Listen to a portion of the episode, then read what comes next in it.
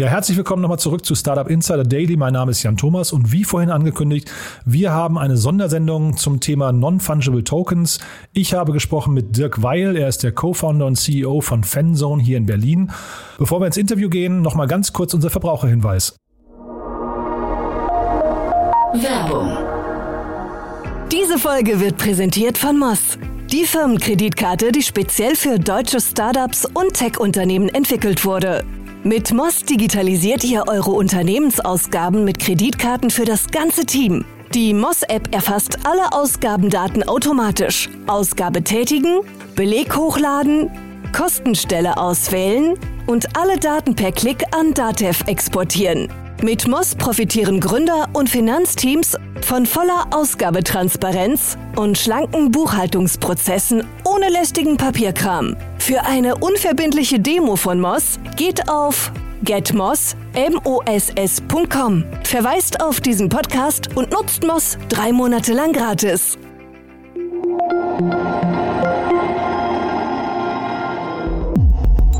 Startup Insider Daily Interview. Also ich freue mich sehr, ich bin mit Dirk Weil von Fanzone verbunden und wir sprechen heute zum allerersten Mal, das ist eine Premiere hier, wir sprechen mal über Geschäftsmodelle und Märkte. Hallo Dirk. Hallo Jan, vielen Dank, dass ich hier sein kann. Ja, freut mich auch total, du. Also das ist ja sehr, sehr spannend. Ähm, da ist plötzlich ein Markt entstanden und ich glaube, wenn ich es richtig verstanden habe, ihr habt den relativ früh entdeckt äh, NFTs äh, und das, da musst du es mal durchführen. Was, was, was passiert da gerade?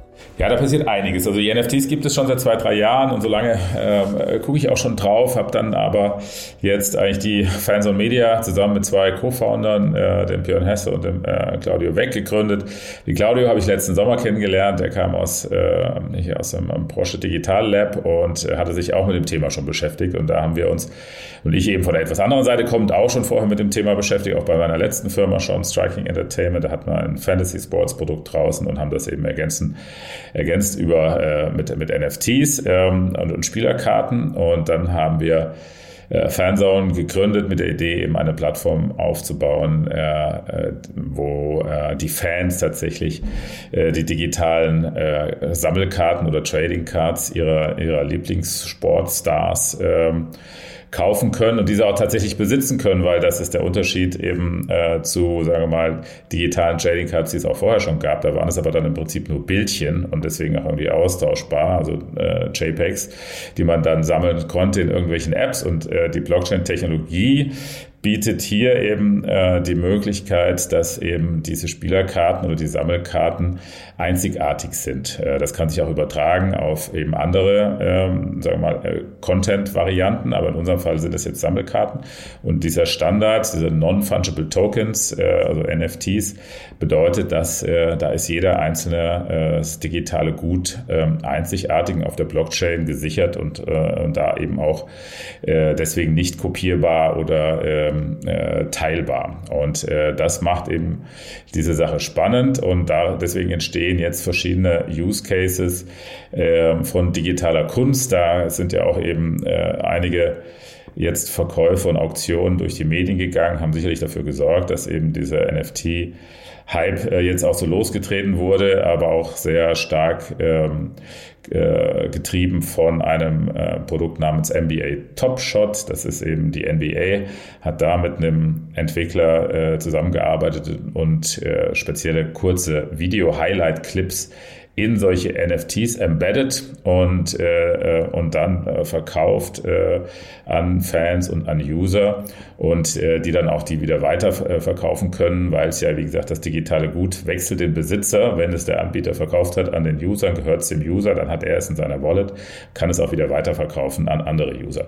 Und darüber entstehen jetzt verschiedenste äh, Use Cases, gerade von Content Creatern, die äh, eben dann äh, ihren Content auch in äh, diesen NFTs verpacken können und an ihre Fans äh, äh, ja, verkaufen und heranbringen können.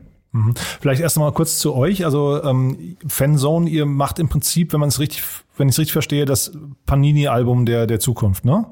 Ja, so, so könnte man es kurz gefasst sagen. Ähm, das Panini-Album in der physischen Welt kennt ja fast jeder, zumindest jeder Fußballfan oder Sportfan. Aber da kann man, hat man so zwei Möglichkeiten. Eigentlich man sammelt diese Karten, klebt sie ein oder man tauscht sie. Und äh, im Digitalen hat man äh, noch deutlich mehr Möglichkeiten. Das heißt, wir bieten schon auch diese Spielerkarten als eben digitales Gut, als NFT an, äh, verpacken die auch durchaus in Packs mit mehreren drin, wo man auch so, so ein Öffnungserlebnis hat und nicht genau weiß, was drin ist. Dann kann man sie auch sammeln und kann versuchen, Kollektionen zu vervollständigen. Äh, ähm, aber man kann sie, man kann sie auch verkaufen und, und, und neu auf dem, auf dem Zweitmarkt dazu kaufen auf dem Marktplatz. Aber wir werden auch eben Gameplay-Elemente äh, dazu bringen. Also das heißt, man hat eine sogenannte Utility für diese Karten. Das heißt nicht nur sammeln und kaufen und verkaufen, sondern auch die Möglichkeit, äh, die bei uns, der erste äh, Utility wird eben so Fantasy Sports Challenges sein, also so Managerspielanwendungen, dass ich eben mit den Karten bei uns, wir starten eben mit dem Partner DFB, das heißt mit den Spielerkarten der deutschen Nationalmannschaft Mannschaften. Ähm, und äh, da kommt ja jetzt, äh, zum einen hat wir die U21 EM jetzt, aber auch im Sommer natürlich das Highlight eben äh, die Fußball-Europameisterschaft. Und da wird es auch Möglichkeiten geben für die Besitzer der, der Karten dann äh, diese in eben den ersten äh, Gameplay-Varianten einzusetzen und, äh, und darüber dann auch noch wieder die Möglichkeit zu haben, die auch aufzuwerten und dann in Leaderboards entsprechend zu steigen ähm, und sozusagen diese Gamification Elemente, die wir dazu bringen, sorgen dafür, dass man mehr machen kann mit den Karten als nur sammeln und kaufen und verkaufen.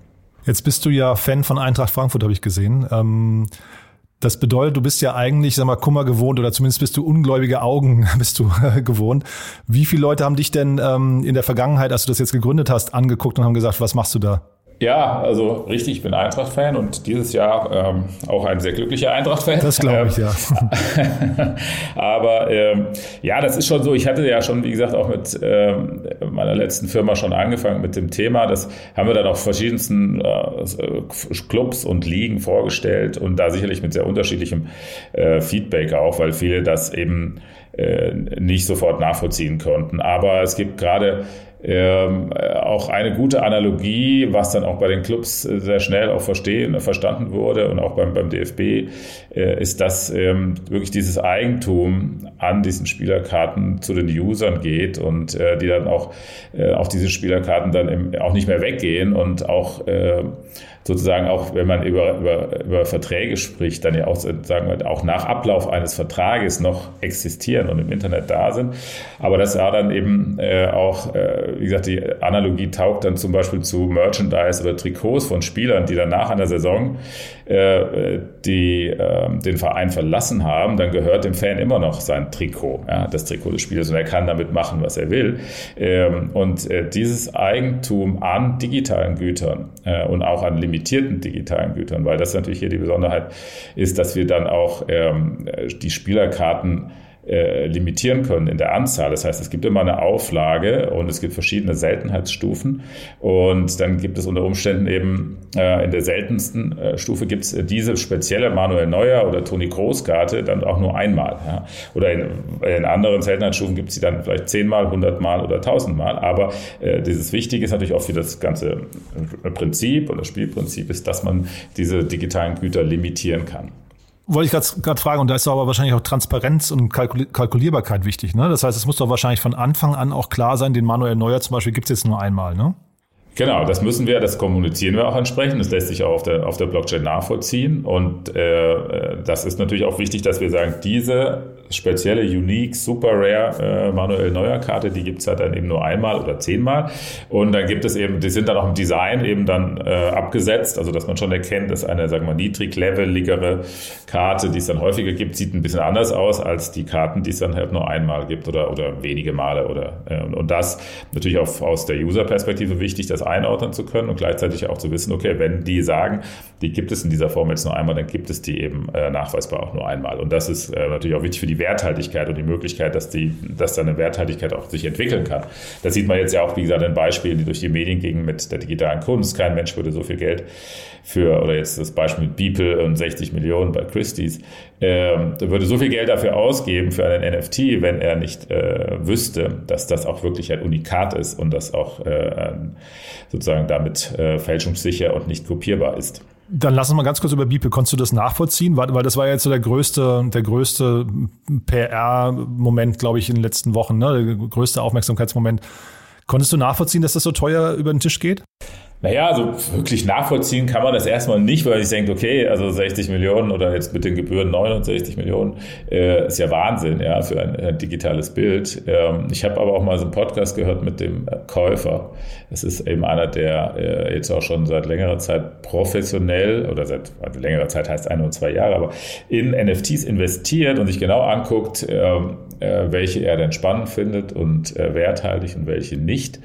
Und äh, natürlich auch, wie viele, die jetzt hier aktiv werden und auch bereit sind, größere Beträge zu zahlen, natürlich profitiert hat von dem wahnsinnigen Wertanstieg der Cryptocurrencies, Bitcoin und Co., äh, sodass es dann äh, natürlich leichter fällt, auch mal größere Beträge in solche NFTs zu investieren. Und Im Grunde ist er aber sehr davon überzeugt, dass eben, äh, dass das werthaltige digitale Assets sind. Ja. Und, äh, und er damit jetzt nicht irgendwie einen völlig überteuerten Kauf getätigt hat, ähm, sondern dass er sich ein, ein, ein, ein digitales Gut erworben hat ähm, und dann äh, das auch diesen Wert hat. Und ob das jetzt nun Bestand hat oder nicht, das, äh, das will ich jetzt nicht, da will ich jetzt keine Annahme zu machen. Es wird sicherlich viele NFTs geben, die auch dadurch wieder an Wert verlieren, weil sie jetzt auch, ähm, äh, sagen wir mal, über, überteuert gekauft wurden. Das kann nicht bei jedem so sein, dass das nur im Wert steigt, das ist klar. Ja, aber, ja, aber wo, wo ist da die Grenze? Das ist, mir, mir ist das nicht ganz klar. Wir sprechen ja jetzt hinterher tatsächlich hier in dem Fall über digitale Kunst oder auch generell, also bei, bei euch auch über digitale Objekte. Kann man damit rechnen, dass quasi jedes JPEG im Internet irgendwann ein NFT äh, du hast jetzt vorhin gesagt, die, die werden in eine NFT embedded. Ist das die richtige Formulierung? Ja, man kann sie, also, also technisch sagt man, die werden gemintet, aber wenn man jetzt zum Beispiel so ein, äh, von einem Video, dann sagt man auch oft, dass das eben embedded ist an einem NFT. Es wird sozusagen in einer NFT-Form dann veröffentlicht. Da gibt es mittlerweile aber auch schon viele Self-Management-Plattformen, wo man, ja, du könnte tatsächlich ein Bild von dir könntest du dann äh, in ein NFT umwandeln und minden und das irgendwo zum Verkauf stellen. Und ähm, das heißt, da ist eine unheimliche Menge, die äh, äh, da entstehen wird. Und das heißt natürlich auch, dass nicht alle, alle NFTs automatisch werthaltig sind, nur weil es ein NFT ist, sondern äh, es kommt schon stark darauf an, eben natürlich, welche äh, ja, oder welche äh, ist das, wer ist der Creator oder ist es eben wie bei uns eben ein starker IP-Partner, deswegen sind es irgendwie äh, bekannte äh, Persönlichkeiten eingebettet in eine bestimmte Plattform. Es kommt auch dann, und jetzt bei so, einem, bei so einem Kunstwerk wie äh, dem Bibelkunstwerk, dann ist es, glaube ich, schon vergleichbar mit der, äh, mit der äh, physischen Welt im Kunstmarkt. Also das jetzt ursprünglich verkauft vom Künstler an den meistbietenden Käufer und danach äh, entwickelt sich der Preis über Angebot und Nachfrage. Das heißt, äh, es wird sich halt entscheiden, genauso wie auch bei anderen Gütern und unseren Sammelkarten, gibt es äh, ähm, irgendwo auf der Welt, das ist ja von vornherein global, äh, eben Menschen, die der Meinung sind, dass sie dieses Kunstwerk jetzt unbedingt haben wollen und ähm, vielleicht dem, dem jetzigen Besitzer 80 Millionen dafür zahlen, statt die äh, 60. Das heißt, oder bei, eben bei anderen, äh, anderen äh, NFTs genauso. Das ist, sobald sie dann ja einmal vom, vom Ersteller oder ob das jetzt wie wir eine Firma sind, die eben äh, die Karten produziert und, und rausbringt oder ob es ein Einzelkünstler ist, der sein äh, Kunstwerk oder auch im Musikbereich gab es ja auch schon einige Beispiele, oder sein Album als NFT veröffentlicht. Das ist sozusagen nachdem der initiale Kauf stattgefunden hat. Danach ähm, ist es ein äh, Angebot und Nachfrage zwischen den äh, Menschen auf der Welt, die NFTs kaufen und verkaufen. Mhm. Nee, total nachvollziehbar. Ich versuche nur zu verstehen, was ich tatsächlich in dem Moment erwerbe und was auch äh, die Motivation des Käufers sein kann, das zu besitzen. Also jetzt gestern zum Beispiel hatten wir im Podcast ähm, äh, ein virales TikTok-Video, das irgendwie für 500.000 Dollar verkauft werden sollte äh, oder wird wahrscheinlich und ähm, also ich meine, virale Videos gibt's halt jede Menge. Ne? Also ich versuche zu verstehen, wo ist da die Limitierung des Marktes und, und dann auch damit verbunden, bei diesem Video zum Beispiel konnte die Musik nicht mit verwendet werden. Also die ist dann tatsächlich nicht Teil von dem Bestandteil und auch nicht irgendwie, glaube ich, mehrere Logos, die in dem äh, Video vor, vorkommen. Das heißt, wie ist das bei euch dann auch mit Manuel Neuer zum Beispiel? Also welche Rechte habe ich tatsächlich hinterher an dem Objekt, das ich kaufe? Also der, wir haben die Rechte, die, sagen wir, die Spielerbilder in den Nationalmannschaftstrikots äh, und, und mit den offiziellen Logos etc. zu zeigen. Und das ist eben ein offizielles DFB-Produkt äh, ist sozusagen, äh, was wir da ähm, rausbringen. Und äh, das heißt, wenn irgendwie jemand äh, irgendwo ein Manuel Neuer Bild aus dem Netz zieht und das selber in ein NFT verwandelt, äh, dann kann ihn daran erstmal keiner hindern. Ja, aber unseres sind eben äh, natürlich so, wie die aufgebaut sind, wie es eben nachweisbar ein offizielles Produkt sind. Ähm, und, ähm, und daraus äh, wird sich dann eben auch da, wird man eben sozusagen auch an dem, was man auf diesem NFT fest platzieren kann, also auf dem Bild, was sozusagen mit dem Smart Contract, der dahinter steckt, äh, als NFT kreiert wird. Ähm, daran auch dann die Unterschiede erkennen. Und jedes hat natürlich auch seine sozusagen eindeutige ID, äh, äh, die dann auf der, auf der Blockchain nachvollziehen. Also es ist schon ein Lizenzspiel hinterher auch, ja? Ja, zumindest bei dem Anwendungsfall, den wir haben, äh, ist das sicherlich so, weil es ja darum geht, äh, die Rechte, das sind ja Persönlichkeitsrechte, Bildrechte, einsetzen zu dürfen, um zu sagen, das ist jetzt nicht irgendein NFT, sondern eben ein äh, offizielles ja, oder ein äh, mit dem Recht versehenes und, äh, und dadurch haben wir auch die Chance, eben diese Produkte und diese Karten in der Form rauszubringen und, und zu vertreiben. Und dann äh, glaube ich, das ist ja noch sehr, sehr jung, äh, die ganze, ganze Entwicklung und unser äh, langfristiges Ziel ist, eine Plattform aufzubauen, wo es eben auch neben Fußball auch andere Sportarten dazukommen. Es können auch vielleicht später einfach auch noch andere äh, sozusagen andere Fanzones dazukommen, da wo Fans eben mit äh, ihren Stars interagieren wollen und dass es eine Plattform ist, die dann auch so attraktiv wird für, äh, für Athleten, Clubs, Ligen, Stars, äh, äh, da selbst aktiv zu werden ja, und von sich aus, ohne dass es notwendigerweise ein Lizenzmodell sein muss. Also ich finde euren Fall auch äh, noch den greifbarsten, muss ich sagen. Es gab ja vor langer Zeit mal Crypt äh, CryptoKitties, die gestartet sind. Da habe ich wirklich nur den Kopf geschüttelt, weil ich nicht verstehen kann, warum jemand Sammelkarten von Katzen, äh, von, von gemalten Katzen, äh, keine Ahnung, für Tausende von Dollar kauft. Konntest du das nachvollziehen? Nee, also ich persönlich nicht. Also ich habe das auch natürlich als Phänomen wahrgenommen und habe mich dafür interessiert, ja, weil es eben, weil wir auch da schon uns das Thema, eben das ganze Tokenization und was alles da möglich ist, vielleicht für unsere Community-Modelle oder die wir auch da schon gefahren sind, angeguckt haben. Aber natürlich habe ich das auch eher äh, so ein bisschen Kopfschütteln zur Kenntnis genommen und gedacht, okay, also ich würde mir persönlich jetzt kein CryptoKitty für viel Geld kaufen und vielleicht nochmal neue breeden. Also einfach nur aus einfach nur aus professionellem Interesse habe ich mir das angeguckt, aber für mich persönlich wäre ich da auch nicht jetzt nicht die Zielgruppe gewesen für genau diesen Anwendungsfall. Ähm, aber das ist dann wirklich auch von den äh, persönlichen Interessen abhängig. Ja? Und da gibt es ja auch viele Menschen, die spielen auch, äh, sagen wir mal, Games, die, ähm, oder gibt es Vorlieben, die einen spielen diese lieber, die anderen spielen diese. Äh, es gibt Leute, die zocken gerne mit, äh, mit irgendwelchen, mit Werten oder Aktien oder, äh, oder Spielinhalten und andere machen das eben, wollen eher was Realistisches haben und äh, oder eben was Offizielles. Ich glaube, da gibt es einfach sehr, sehr viele unterschiedliche Vorlieben. Bei, äh, ja, bei Usern weltweit. Und deswegen gibt es auch dann immer wieder mal Ausprägungen oder Anwendungsfälle, die du und ich nicht nachvollziehen können, aber trotzdem, die trotzdem sehr erfolgreich werden. Mhm. Und diese Anwendungsfälle, kannst du vielleicht jetzt nochmal ganz kurz den, den technischen Aspekt bei der ganzen Sache, also wie funktioniert dieses ähm, Embedden oder, oder also wie, wie startet man überhaupt eigentlich ein NFT? Und äh, wo sind denn dann die Limitierungen? Wir reden ja jetzt gerade quasi über den Kunst- und Sammelmarkt, aber und, und im Musikbereich gab es auch schon einige Beispiele. Aber lässt sich das auf ganz viele andere Bereiche noch adaptieren oder bleibt das bei digitalen Gütern?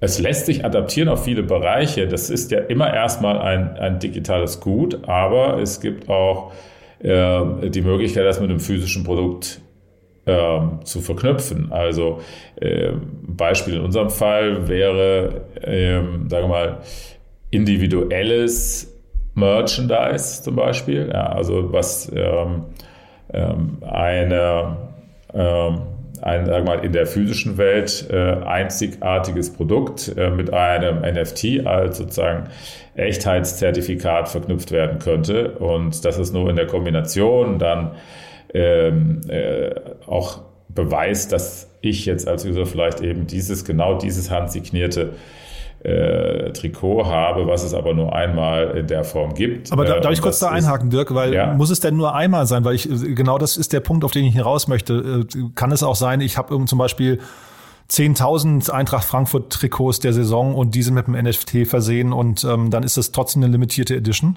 Absolut, absolut. Das ist ja auch, also das einmal, das ist nur das, sagen wir, das, das die extremste Ausprägung. Ja, das ist für, für Kunst wahrscheinlich wichtig, aber in unserem Fall ist natürlich, die meisten Karten gibt es natürlich häufiger. Ja, und, äh, und man kann aber Limited Editions machen und davon ja, einem bis zu 10.000 oder wie viel auch immer gerade noch als Limited immer noch wahrgenommen werden und auch äh, von daher äh, ähm, einen Wert haben und eine Bedeutung haben. Und wir geben uns zum Beispiel so Founders Packs, die gibt es also, oder die Founders Edition, die gibt es nur am Anfang mal und die sind eben erstmal auf 7500 begrenzt. Mehr gibt es dann davon nicht und nur die ersten 7500 kriegen die. Und dann ist also diese Edition damit aber auch abgeschlossen ja, und in dieser Form. Und äh, das äh, kann man auch eben auf äh, andere Größenordnungen oder andere, äh, andere Editions anwenden. Aber du kannst in der digitalen Welt eben äh, mit dieser Technologie, mit Limited Editions arbeiten. Und würdest du sagen, das krempelt die gesamte Wirtschaft irgendwann um? Ich glaube, dass das sehr, sehr spannend sein wird und in vielen Bereichen Einzug hält und dann auch da bleibt und äh, da zu Anwendungsfällen kommt, die äh, einfach in der digitalen Wertschöpfung äh, eine große Rolle spielen werden. Also und äh, da will man auch, glaube ich, nicht nur bei im Entertainment-Bereich oder im äh, beim Content Creation Bereich, also Games ist sicherlich ein wichtiger Anwendungsfall, aber auch diese, also und auch Collectibles, die, auch die Sachen, die wir jetzt schon sehen, aber wir werden noch deutlich mehr darüber hinaus sehen. Da bin ich sehr überzeugt davon.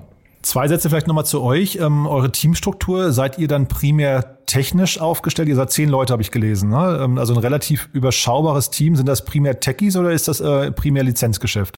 Ja, wir bauen das Team ja gerade auf. Also auch äh, sind da also, äh, auch ähm, jetzt momentan zehn Leute, werden, wachsen aber weiter, sind also auch, wir haben natürlich am Anfang überwiegend ähm, Entwickler, sind aber auch nicht alle festangestellt, sondern natürlich auch mit Freelancern äh, zusätzlich arbeiten. Äh, wir haben im äh, UI, UX und Grafikdesign als, als ähm, das sind auch wichtige, äh, wichtige Rollen. Äh, wir haben jetzt aber auch ein Business Development, im Business Development jemanden, äh, der jetzt im April anfängt. Äh, also wir bauen schon ein Team auf was und Marketing suchen wir gerade äh, Verstärkung. Das heißt, äh, es ist am Anfang, aber natürlich haben wir jetzt sehr viel äh, Priorität auf, äh, auf der technischen Entwicklung, aber die anderen Rollen, die dafür notwendig sind, auch die Spiele und die Anwendung und die, und die Karten und auch weitere Partner, die in Zukunft dazukommen, entsprechend zu betreuen und auch die Plattform zu vermarkten, das ist genauso wichtig. Ja, und das kommt jetzt Schritt für Schritt alles dazu. Ja, und es hat ja in Frankreich, glaube ich, Sorare heißen die, ne, wenn ich es richtig im Kopf habe. Ähm, die haben ja, glaube ich, eine 40 Millionen Runde abgeschlossen.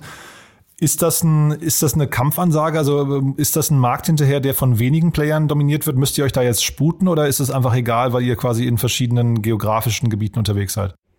Nein, es ist auf jeden Fall natürlich ein Signal an, ähm, an erstmal Investoren auf jeden Fall, aber auch natürlich an die ganze, dass der ganze Markt sich jetzt einfach äh, und das ganze Segment sich jetzt äh, mit deutlich größerem Tempo bewegt. Ja, also diese Dynamik, die reingekommen ist durch NBA Top Shot, aber auch so Rare natürlich, äh, die äh, treibt das Ganze enorm und ich glaube, es wird, aber trotzdem sind wir noch in so einer so frühen Phase, dass die äh, es wir jetzt nicht irgendwie in den nächsten ein, zwei Jahren auf ein Tops und Panini-Duopol hinauslaufen in diesem wir, Sportumfeld, äh, sondern dass es da auch unterschiedliche Ansätze und, äh, und Varianten geben äh, wird, die ähm, auch vielleicht teilweise mit den gleichen Partnern arbeiten, aber trotzdem unterschiedliche Ansätze verfolgen. Und ähm, trotzdem hat natürlich jetzt die Dynamik so zugenommen, dass es jetzt darum geht, äh, auch für uns eben äh, da äh, jetzt sozusagen dabei zu sein und sich da vorne zu platzieren mit als einer der Anbieter, die in dem Bereich äh, eine Rolle spielen. Ja. Und aber wie gesagt, das noch wird sich noch vieles ähm, auch ergeben und verändern und entwickeln an unterschiedlichen Ansätzen, ähm, äh, die NFTs nutzen und mit Partnern aus dem Sport oder anderen Bereichen arbeiten, aber nicht alle verfolgen da genau das gleiche Konzept. Super, Dirk. Dann würde ich sagen, wir bleiben dran, wir bleiben in Verbindung. Wenn sich bei euch was tut, sagst du mir Bescheid. Ähm, und ich glaube, den Hörern geht's wie mir, da rattert jetzt der Kopf, weil das natürlich wirklich ein Segment ist, was, ja, also auch wenn es jetzt, du sagst, drei Jahre alt ist, aber irgendwie jetzt gerade gefühlt in den letzten Wochen erst so richtig hochkocht. Also von daher danke, dass du uns das erklärt hast und äh, euch erstmal viel Glück. Wenn jemand Lust hat, ich habe gerade durchgehört, Marketing ist eine Schlüsselposition, die gerade bei euch besetzt wird, ja? Ja, ist äh, ausgeschrieben, also gerne melden. Super. Dirk, vielen Dank, ja, und dann bis die Tage. Danke dir, ja, tschüss. Startup Insider Daily, der tägliche Nachrichtenpodcast der deutschen Startup-Szene. Ja, das war also wie gesagt Dirk Weil von Fanzone, ein super spannendes Unternehmen. Wir werden das im Blick behalten. Wir werden auch wahrscheinlich immer öfters mal so kurze Folgen einstreuen, wo wir eben über besondere Geschäftsmodelle sprechen. Falls ihr die Vormittagsfolge heute nicht gehört haben solltet, die kann ich euch auch nur noch mal ans Herz legen, denn da habe ich mit Enrico Mellis von Project A sehr ausführlich, also ich glaube rund 30 Minuten über das Thema Gorillas gesprochen, über die große Finanzierungsrunde, 290 Millionen Dollar, die letzte Woche da geflossen sind. Gorillas ist ein Unicorn und äh, was es damit auf sich hat, wer da investiert hat, wie sich der Cap-Table zusammensetzt, was so die Erfolgskriterien sind, warum gerade alle Investoren in diesen Markt investieren möchten, obwohl ja am Anfang niemand in Gorillas selbst investieren wollte. All diese Themen habe ich mit Enrico besprochen. Ist ein sehr spannendes Gespräch geworden, finde ich. Kann ich euch nur ans Herz legen. In diesem Sinne sage ich bis hierher und vielen Dank und entweder bis morgen oder bis zur Morgenfolge von heute. Also ja, Zeitmaschine oder so ähnlich. So oder so. Euch einen schönen Tag. Bis dahin. Ciao.